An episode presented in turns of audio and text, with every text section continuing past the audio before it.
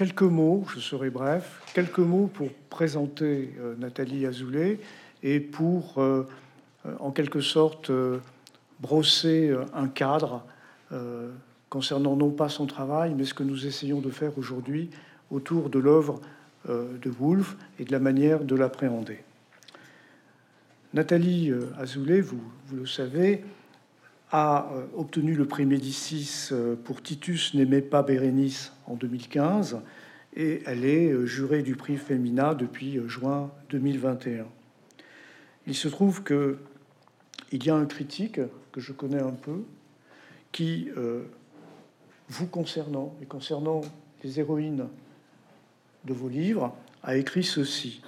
Ce critique, c'est Jean-Paul Gavard-Perret. Il a écrit ceci Nathalie Azoulay aime cultiver des héroïnes dont l'image reflet est négative à leurs yeux. Mais elles n'y peuvent rien. Conditionnées à leurs conditions sociales plus que genrées, elles caressent le souhait de s'en défaire et découdre leur passé empiété, mais reste la profondeur tragique d'une dictature intérieure. quand j'avais lu euh, ces remarques, elles m'ont semblé être en écho et en résonance avec ce que je crois comprendre dans un certain nombre de romans et de livres de Virginia Woolf. C'est la raison aussi qui m'a conduit à m'adresser à vous pour que vous soyez aujourd'hui parmi nous à Bordeaux. Votre dernier roman, publié tout récemment, La fille parfaite, d'ailleurs dans ce dernier roman, vous mentionnez à plusieurs reprises Virginia Woolf et Mrs. Dalloway. Peut-être que vous serez en désaccord avec moi ou que vous me fâcherez, mais il m'a semblé que, en lisant La fille parfaite, le lecteur professionnel que j'essaie d'être, j'étais aussi en face d'un livre qui affiche une intertextualité voulue, revendiquée, travaillée, cultivée avec Woolf et avec Mrs. Dalloway. C'est en tous les cas ainsi que j'ai lu votre livre. Alors pour justifier mon propos, j'ai envie juste de donner un ou deux exemples. Dans votre roman, l'une des deux protagonistes, Rachel, connaît bien la littérature anglaise et elle connaît bien Virginia Woolf. Sa figure fait songer à une personne qui est sur cette scène, qui est Nathalie Azoulay. Pas à l'identique, pas à l'identique. Mais j'ai songé à l'autrice en lisant ce qui advenait à Rachel. Cette impression a été renforcée par le fait que la publication du livre, La fille parfaite 2022, coïncide quasiment avec la parution d'une traduction nouvelle par vous de Mrs. Dalloway, puisque cette traduction a été publiée en 2021. Il y a quasiment une coïncidence. J'ai eu le sentiment, peut-être que je me trompe, mais laissez-moi dans l'erreur, j'ai eu le sentiment qu'il n'était pas impossible que l'élaboration et l'écriture du roman aient pu, d'une manière ou d'une autre, été conduites en parallèle avec la traduction de Woolf. Même si, en préparant cette soirée, j'ai bien vu que vous aviez commencé à travailler à la traduction et au roman il y a déjà quelque temps, si je ne me trompe pas et si mes sources sont correctes. J'ajoute que j'ai été tenté de rapprocher la relation de votre personnage Rachel avec l'autre personnage Adèle. J'ai été tenté de les rapprocher de la relation imaginée par Virginia Woolf entre Clarissa et Sally dans Mrs. Dalloway. Il faut dire qu'à la fin de Mrs. Dalloway, Sally, devenue une respectable lady, en s'adressant à Peter Walsh, s'interroge en ces termes. Je le dis en français. Quelle importance a l'intelligence par rapport au cœur? Eh bien, cette question, je crois que votre roman, La fille parfaite, travaille cette question, la creuse, l'approfondit et évidemment euh, on trouve non pas des sources, non pas une inspiration, mais des échos, des accents dans l'œuvre de Woolf. Alors je terminerai ce médiocre propos introductif par une remarque. Ce qui est certain, c'est que ce que je crois savoir de vous m'amène à dire que si vous êtes devenue écrivaine, madame, c'est parce qu'à 20 ans, la lecture de Mrs. Dalloway vous en a donné le désir. C'est parce que vous avez éprouvé ce désir à 20 ans de devenir écrivaine que vous avez aujourd'hui une œuvre, une, œuvre importante, une œuvre que nous lisons avec plaisir et intérêt. Je cesse de vous importuner et je vous donne la parole pour que vous puissiez, devant la salle et l'assistance, nous dire comment vous traduisez et comment votre travail de traduction de, Virginia Woolf retentit sur votre propre écriture. Merci à vous.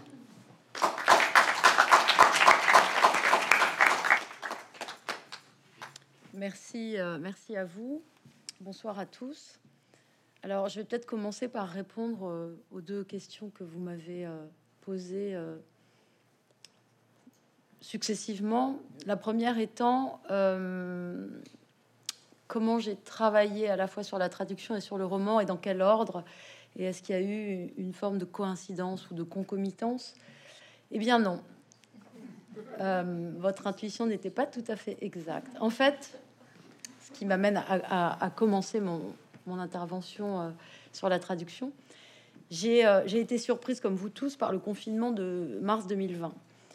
Et euh, au vu de la sidération et du choc que ça produisait chez nous, enfin chez nous tous, j'étais incapable d'écrire. Et donc je me suis dit, qu'est-ce que je pourrais faire? Et, j'ai une, amie chère qui est traductrice, mais d'une autre langue, qui, euh, qui m'a dit Mais pourquoi tu ferais pas une traduction? Bon, c'est pas tombé, pas tombé dans l'oreille d'une sourde, mais un peu quand même. je me suis dit Non, mais quelle drôle de chose, je vais pas me risquer à faire une chose que je n'ai jamais faite. J'avais traduit il y a très très longtemps des, choses, mais très documentaires qui, qui n'avaient rien à voir avec la littérature. Euh, et donc, euh, voilà, j'entends ça, et puis forte de, promenades que je faisais avec cette amie de manière très régulière, puisqu'on avait le droit de sortir une heure au, tout début, elle revenait à la charge euh, et, surtout elle me parlait de son propre travail de traduction. Et, euh, le désir a commencé à, se former en moi et, euh, donc je, lisais des livres, pas forcément avec cette arrière-pensée, mais en tout cas je, lisais des livres puisque je n'arrivais pas à écrire. Et, je suis, j'ai été amenée à relire Mrs. Dalloway dans la traduction du folio, qui date de 1994 et qui avait été faite par euh, Marie-Claire Marie-Claire Marie-Claire Pasquier, qui est décédée il y a peu de temps. Et, euh, donc je, lis cette traduction, je continue à me promener avec mon amie traductrice, et finalement ça se connecte, et je me dis, tiens, mais il y a des choses qui me gênent dans cette traduction, qui par ailleurs est bien, mais quand même, je sentais que, vous savez, j'avais un peu des pavés inégaux sous les semelles. Et donc, euh, je lis, je relis, je vais voir le texte euh, d'origine, évidemment, et je fais un peu la navette entre les deux. Puis je me rends compte d'un certain nombre de choses et, mon désir s'affirme.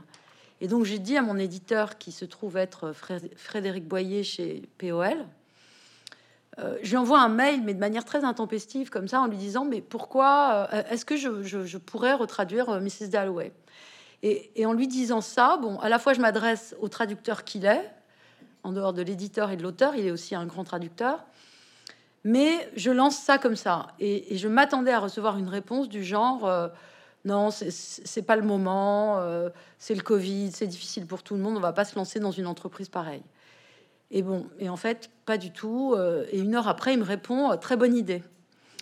Et donc, je me retrouve avec cette tâche immense en me disant mais qu'est-ce que j'ai pas fait, ça va être infaisable, je n'ai aucune expérience, je n'ai aucun métier. Et surtout, il y a trois traductions qui existent. Donc il y en a une qui date de 1929, qui est signée d'une femme qui s'appelle Simone David, qui est très proche de la parution du livre en, anglais, puisque ça, elle survient euh, quatre ans plus tard. Il y a une traduction de 1993 qui a été faite par une femme qui s'appelle Pascal Michon. Et donc, euh, il y a la traduction de euh, Marie-Claire Pasquier de 1994.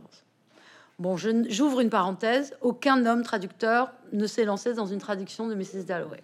Je ferme la parenthèse. Euh,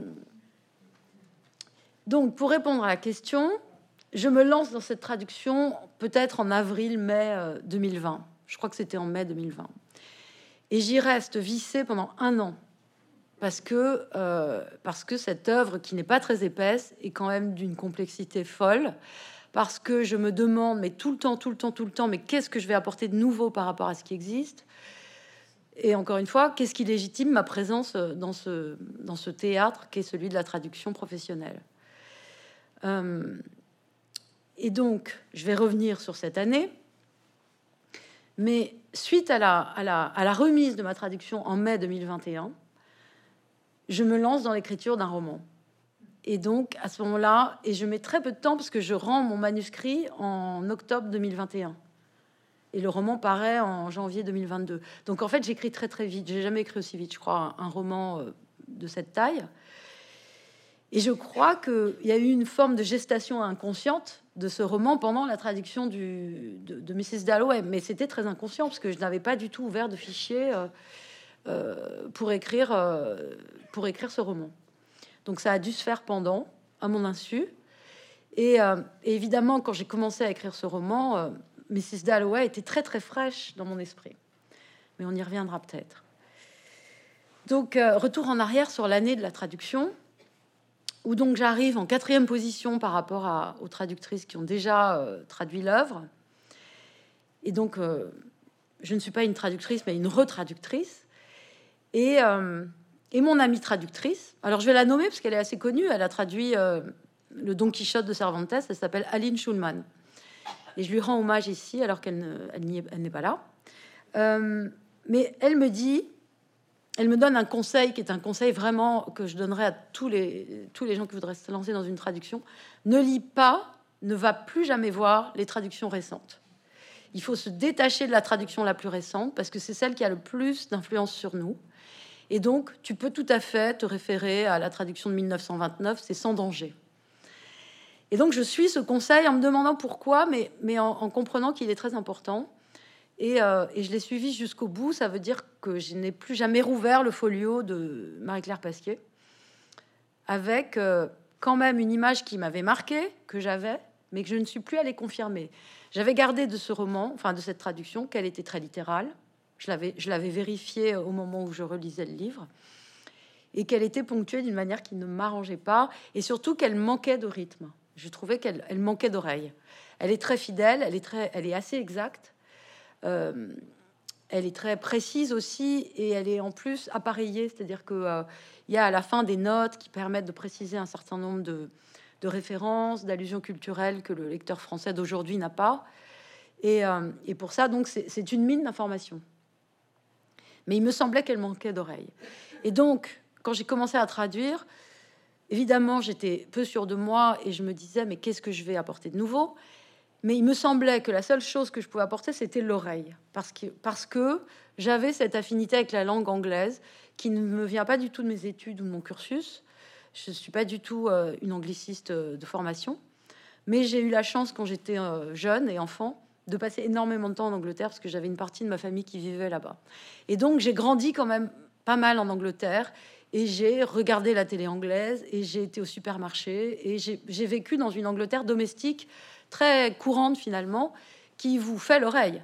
Euh, je ne dirais pas plus que la littérature, mais, presque parce que euh, parce que c'est une langue euh, de tous les jours avec laquelle vous vivez du matin au soir et qui vous permet d'échanger avec les autres en fait. Et surtout, vous êtes enfant. Et donc, enfant, vous êtes une patte molle et, vous engrangez beaucoup de choses. Et donc, euh, j'avais pour moi cette affinité qui me donnait la confiance, en fait, pour y aller. Et j'avais pour moi euh, d'être un auteur et donc de travailler quand même avec du rythme, avec de la musicalité et avec de l'oreille. Et donc, j'avais ces deux choses euh, pour entrer dans ce roman intraduisible. Et. Hum, et puis j'avais aussi comme euh, mission de... ça, c'est le privilège de la traduction, de, de, fournir une nouvelle version du texte, 20 ans après celui, ou à peu près 20 ans après celui de Marie-Claire Pasquier. 20 ans, c'est peu, mais c'est quand même beaucoup déjà, et, et ça permet de renouveler l'apport, de renouveler euh, l'actualité de la langue, de, faire référence à une nouvelle contemporanéité. Et la traduction a, euh, ce, privilège, encore une fois. Les Anglais n'ont qu'une Mrs. Dalloway, nous on en a quatre. Et ce n'est pas fini, j'imagine qu'après moi, il y aura d'autres euh, traductions. Donc, à chaque traducteur son apport, et, je dirais l'écho qu'il a envie de donner à ce roman dans l'époque où il travaille. Et donc, mon oreille appartient à, 2021. Et euh, pour vous donner un, tout petit exemple, alors c'est très anecdotique, mais, euh, mais ça vous donnera quand même euh, tout de suite le ton. Dans le roman, il est question à un moment donné de soda water. la traductrice de 1929 traduit ça par soda. Aujourd'hui, soda, ça veut dire Fanta, Coca, limonade, ça veut pas dire soda. Euh, la traductrice euh, Marie-Claire Pasquier traduit ça par eau de sels. Et moi, je ne savais pas très bien ce que c'était. Et je me suis dit que mon, lectorat non plus. Bon, résultat, j'ai traduit ça par eau gazeuse. Vous voyez, ça vous donne déjà ce que c'est que l'ajustement par l'époque. Et, euh, et alors, il faut faire ça sans commettre d'anachronisme, en étant quand même cohérent, sans dénaturer les choses, etc. Et en fait, si cet exemple est très anecdotique et facile à saisir, et en, fait tout le roman est comme ça, et toute la, toute la traduction doit arbitrer avec ça. Et donc je me suis lancée euh, encore une fois euh, avec, euh, avec ces armes, mais j'avais aussi évidemment un autre moteur qui était très important, et je reviens à votre question, la lecture que j'avais faite de ce roman quand j'avais 20 ans.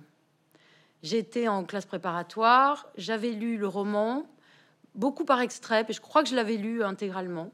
Mais honnêtement, j'avais senti qu'il était beau, mais je n'avais rien compris. Et en, tout cas, je n'avais pas compris l'essentiel. Mais j'avais senti qu'il était beau, j'avais aimé les images, j'avais aimé euh, le travail du temps et des heures, euh, la sensation euh, qui plane dans Londres, celle de Big Ben et de toutes les autres. Donc j'avais eu l'intuition que ce roman était important. Évidemment, on nous le présentait comme un, un tournant dans le roman moderne comme un roman poétique, enfin par, comme tout ce qu'on sait aujourd'hui de ce roman, mais je n'avais pas saisi la, profondeur du roman et surtout la vitalité du roman